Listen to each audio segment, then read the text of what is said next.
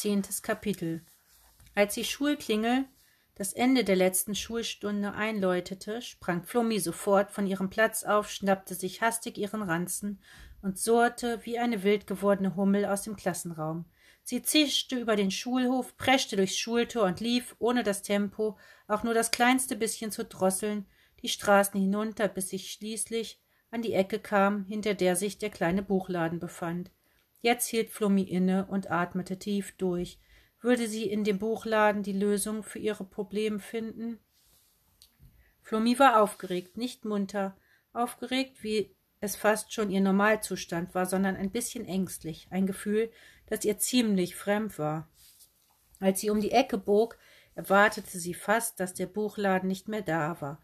Wenn ein Buch einfach so spurlos verschwinden konnte, warum dann nicht auch ein ganzer Buchladen? Doch er war noch da, klein und geduckt stand das Geschäft da, die Fassade rissig, das Schaufenster seit Ewigkeiten nicht mehr geputzt, die Bücher in der Auslage mit einer dicken Staubschicht belegt. Es waren dieselben Bücher wie gestern, die im Fenster angeboten wurden. Nur an jener Stelle, an der Flummis Hypnosebuch gelegen hatte, stand jetzt ein anderer Schmöker. Flummi entzifferte den Titel. Alles, was sie schon immer über Grottenolme wissen wollten. Die Buchhülle zierte das unscharfe und ziemlich dunkle Foto eines hässlichen Tieres. Flumi hatte keine Ahnung, was ein Grottenolm war, aber sie hatte trotzdem das seltsame Gefühl, dass sie tatsächlich schon immer alles über diese Viecher wissen wollte. Ob sie das Buch kaufen sollte? Nein, rief sich Flummi zur Vernunft. In diesem Laden würde sie niemals wieder ein Buch kaufen. Flummi öffnete die Tür des Schmökerladens und trat ein. Ein muffiger Geruch strömte ihr entgegen. Rund um sie herum erhoben sich riesige, scheinbar wahllos aufgetürmte Bücherberge. Die Regale waren in chaotischen Doppelreihen mit Druckerzeugnissen aller Art vorgestellt. Es gab scheinbar keinerlei System. Da stand das Kinderbuch Pille und Palle, verlaufen sich im Baumarkt direkt neben ein Buch namens Philosophische Denkstrukturen im antiken Mesopotamien, ein Bildband über die tausend schönsten Sandstrände Nordbelgiens lehnte an einem Buch mit dem Titel Nasenhaare, Fluch oder Segen. Links stand der Comic Asterix in Legoland, rechts ein Kochbuch mit dem Titel Gesund und billig, Kartoffelschalen lecker zubereitet. Hallo, rief Flummi, ist da jemand? Natürlich ist hier jemand, rief eine fröhliche Frauenstimme. Hinter dem kleinen Kassentresen, der vor lauter Büchergewusel kaum zu sehen war, tauchte wieder die junge Frau im Kimono auf. Was kann ich für dich tun, kleines Mädchen? fragte sie mit einem strahlenden Lächeln. Ich habe hier den neuen Harald Portapotti, sagte sie und hielt einen dicken Wälzer hoch, auf dessen Titelbild ein kleiner dicker Junge zu sehen war, der seine Nickelbrille trug eine spiralförmige Narbe auf der Stirn hatte und eine Salatgurke in der Hand hielt. Es ist die Geschichte eines Jungen, der herausfindet, dass er zaubern kann, pries die junge Frau dem Wälzer an. Er benutzt Gurkengemüse als Zauberstab und kann auf einer alten Isomatte durch die Luft fliegen. Der kleine Harald kommt in ein Magieinternat namens Hobelwartshausen, wo er viele tolle Abenteuer bestehen muss und ich war gestern schon mal hier, unterbrach Flummi die quirlige Verkäuferin. Erinnern Sie sich? Die junge Frau rieb sich nachdenklich das Kinn. Nein, sagte sie nach einer ganzen Weile, was allerdings daran liegen konnte, dass ich gestern gar nicht hier war. Quatsch, rief Flummi. Natürlich waren Sie hier. Ich habe doch ein Buch von Ihnen gekauft. Nein, lächelte die Frau, das war meine Zwillingsschwester. Ich habe drei davon. Wovon? wunderte sich Flummi. Zwillingsschwestern, sagte die Frau. Ich habe drei Zwillingsschwestern. Ist eine lange Geschichte, egal. Also, wie kann ich dir helfen? Das Buch, das ich gekauft habe, ging um Hypnose, und ich habe gemacht, was darin stand, und meine Tante hypnotisiert. Und jetzt ist sie völlig verrückt geworden, erklärte Flummi.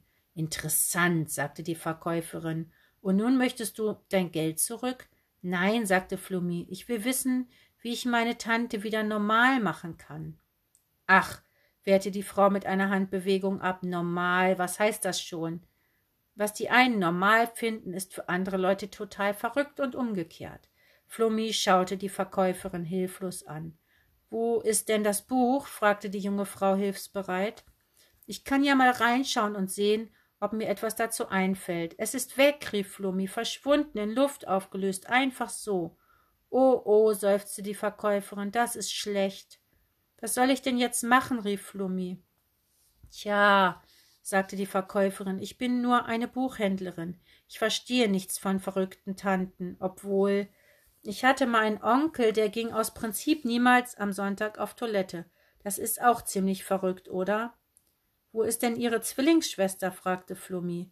Vielleicht kann die mir helfen.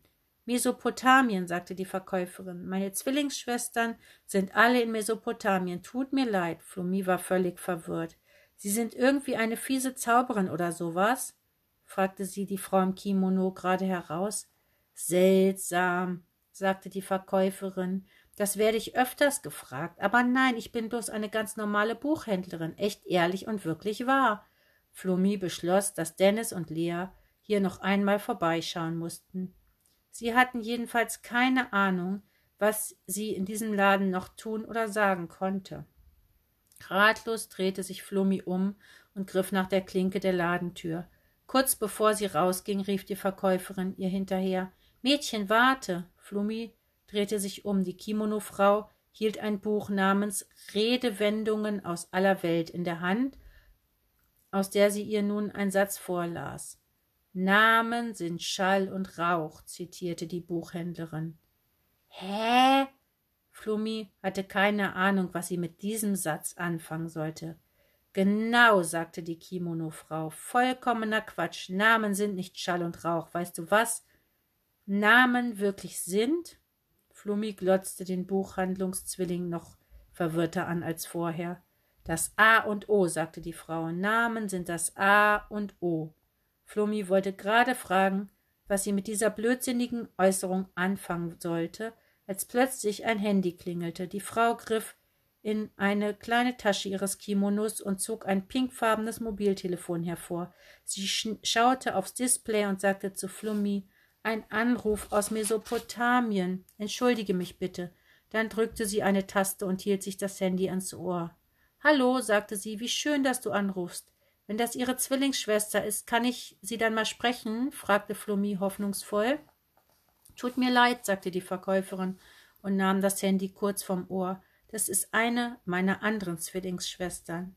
Dann drehte sie sich um und verschwand in den Untiefen ihres Bücherlabyrinths. Flummi zögerte noch einen Moment, doch dann wurde ihr klar, dass sie hier nichts mehr erreichen würde und verließ den Laden. Namen sind das A und O, murmelte sie, als sie ihren Heimweg fortsetzte. So ein Quatsch. Auch Dennis hatte es eilig, nach Hause zu kommen. Er trat hastig in die Pedalen und war nur noch zwei Straßenecken von zu Hause entfernt, als er plötzlich eine Stimme nach ihm rufen hörte. Dennis, warte! Dennis bremste und sah sich um. Es war Eise, die nun auf ihn zugeradelt kam und direkt neben ihm anhielt. Dennis ärgerte sich. Warum war er nicht einfach weitergefahren und hatte so getan, als hätte er nichts gehört? Nervös schaute er sich um, ob womöglich einer seiner Klassenkameraden ihn hier mit Eise stehen sah. Das hätte ihm gerade noch gefehlt. Dann wären endgültig alle davon überzeugt, dass Eise und er ein Paar waren. Was ist denn? knurrte Dennis. Warum warst du vorhin so gemein? wollte Eise wissen. Sie schaute ihn ernst an. Wieso gemein? fragte Dennis. Eise ist mir total egal, zitierte sie ihn. Das ist doch wohl gemein. Warum sagst du sowas? Das ist doch nicht gemein, brummelte Dennis.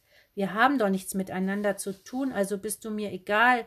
Mir sind haufenweise Leute egal. Das heißt doch nicht, dass ich etwas gegen dich habe. Außerdem willst du doch bestimmt auch nicht, dass die anderen denken, dass die anderen sind mir egal, sagte Eise. Siehst du, sagte Dennis und konnte sich ein kleines Grinsen nicht verkneifen. Dir sind Leute auch egal.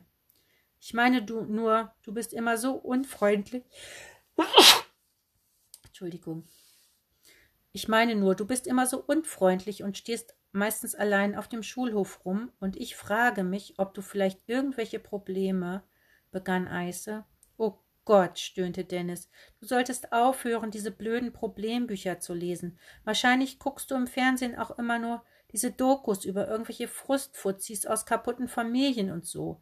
Mit mir ist alles okay, und außerdem geht es dich überhaupt nichts an, was ich Jetzt bist du schon wieder gemein, sagte Eise. Mann, dachte Dennis, die ist ja total anstrengend. Also, sagte Dennis, entschuldige, wenn ich dich beleidigt haben sollte. Das wollte ich nicht. Und mir geht's super. Alles heißer Hopsasa in meinem Leben, okay? Ich wollte ja auch nur, begann Eise zögernd. Was? knurrte Dennis, der nun total genervt war und unbedingt nach Hause wollte. Ich dachte, vielleicht hättest du Lust am nächsten Samstag, hob Eise zaghaft an. Doch dann wurde sie durch einen wilden Schrei unterbrochen. Pepi! schrie ein Mädchen am Ende der Straße und rannte einer Frau in verrückten Klamotten hinterher, die hopsend und lachend die Straße entlang flitzte. Ist das nicht deine Schwester? wunderte sich Eise. Nein, rief Dennis entsetzt. Äh, doch, ja, ist sie. Ich muss los. Tschüss. Dennis schwang sich auf sein Rad und radelte Lea und der rasenden Tante Heidrun hinterher. Eise hörte noch, wie die durchgeknallte Alte laut Heißa, hopsasa, fangt mich doch, rief, bevor sie hinter der nächsten Straßenecke verschwand. Eise rieb sich nachdenklich das Kind. Heißa, hopsasa, murmelte sie. Kurz darauf saßen alle zusammen in der Küche. Dennis und Lea hatten Tante Heidrun wieder eingefangen und mit dem Versprechen zurück ins Haus gelockt, dass sie dort Weltmeisterin werden könnte. Weltmeisterin worin? hatte Tante Heidrun gefragt. Worin du willst, hatte Dennis geantwortet. Kopfstand, hatte Tante Heidrun begeistert gerufen und war ins Wohnzimmer gestürzt. Ich breche den Weltrekord im Kopfstand. Ich fange sofort an zu trainieren. Hin und wieder hörten die Kinder in der Küche es nun aus dem Wohnzimmer poltern und krachen. Offenbar war Tante Heidrun keine gute Kopfsteherin. Flummi hatte ihren Geschwistern von ihrem Besuch in dem Buchladen erzählt. Auch sie konnten mit dem Satz Namen sind das A und O nichts anfangen. Nachher gehe ich mal in den Laden, sagte Lea. Vielleicht kann ich mehr herausfinden als Flummi. Ich hab Hunger, verkündete Flummi nun. Sag das nicht so laut, flüsterte Lea, sonst will Tante Heidrun wieder kochen. Flummi öffnete die Kühlschranktür und schaute hinein. Da ist nur noch ganz viel Leberwurst, sagte sie und verzog das Gesicht. Ugh, stöhnte Lea. Kommt mit, sagte Dennis und verließ die Küche. Lea und Flummi folgten ihm. Im Vorbeigehen sahen sie Tante Heidrun gegen die Regalwand plumpsen. Dennis führte seine Schwestern in sein Zimmer, ließ den Computer hochfahren, ging ins Internet, rief die Adresse www.pizza und co.de auf und zeigte auf die lange Liste von Gerichten, die nun auf dem Bildschirm erschien. Jeder sucht sich aus, worauf er Lust hat, sagte Dennis. Super, rief Flummi, ich nehme das da und das da und das da. Nachdem Dennis alles eingetippt hatte und eine Bestätigungsmail erhalten hatte, dass die Lieferung innerhalb der nächsten 45 Minuten erfolgen würde, gingen die drei in Tante Heidruns Zimmer und suchten deren Portemonnaie. Darin fanden sie hundert Euro und ein bisschen Kleingeld. Das reichte für das, was sie bestellt hatten. Die Geschwister drückten dem Essensboten der eine Stunde später klingelte, den 100-Euro-Schein in die Hand, ließen ihn den Rest von 4,50 Euro als Trinkgeld behalten und verteilten dann die Unmengen von Kartons, Schalen und Plastikdosen auf dem Wohnzimmertisch. Es war ein imposanter Anblick. Drei komplette Pizzen, die mit nahezu allem belegt waren, das auf der Karte zu finden war, außer Fisch, chinesischen, außer Fisch, Chinesische Nudeln, Frühlingsrollen, Kebab mit Krautsalat, zwei halbe Hähnchen und drei Cheeseburger, dazu reichlich Eis und rote Grütze als Nachtisch. Sofort begannen die Kinder sich auf das Essen zu stürzen. Auch Tante Heidrun beteiligte sich begeistert an dem Fressgelage. Die Kinder und die Tante aßen alles mit dem Hunger, sogar die Nudeln, äh, mit der Hand, sogar die Nudeln. Sie mampften und schlangen, schlemmten und sudelten, bis sie absolut nichts mehr, nicht mehr konnten. Pappsatt lümmelten sie sich dann in einem Berg aus Verpackungsmaterial auf den Fußboden des Wohnzimmers. Keiner sagte etwas, man hörte bloß ein gelegentliches leises Stöhnen oder Rülpsen, bis Dennis plötzlich fragte, wo ist eigentlich der Fernseher und auf die leere Zimmerdecke wies, in der normalerweise der schicke Flachbildschirm stand. Jetzt bemerkten auch seine Geschwister, dass da etwas fehlte. Gleichzeitig drehten sich alle drei zu Tante Heidrun um, die gerade Gedanken verloren mit einem Hühnerknochen ein Muster in eine Ketchuppfütze auf dem Parkettfußboden malte. Was ist denn? fragte sie freundlich, als sie bemerkte, dass Lea, Dennis und Flummi sie fragend anstarrten. Wo ist der Fernseher, wollte Dennis wissen. Der was? Tante Heidrun begriff nicht. Der Kasten mit dem Schwamm und dem Gruselmann drin, erklärte Lea. Ach so, sagte Tante Heidrun, der war doch gefährlich. So was sollte man nicht im Haus haben. Ich habe den bösen Kasten begraben. Stolz zeigte sie durch das Fenster nach draußen auf den Erdhügel, auf dem noch immer das abgerupfte Stiefmütterchen prangte.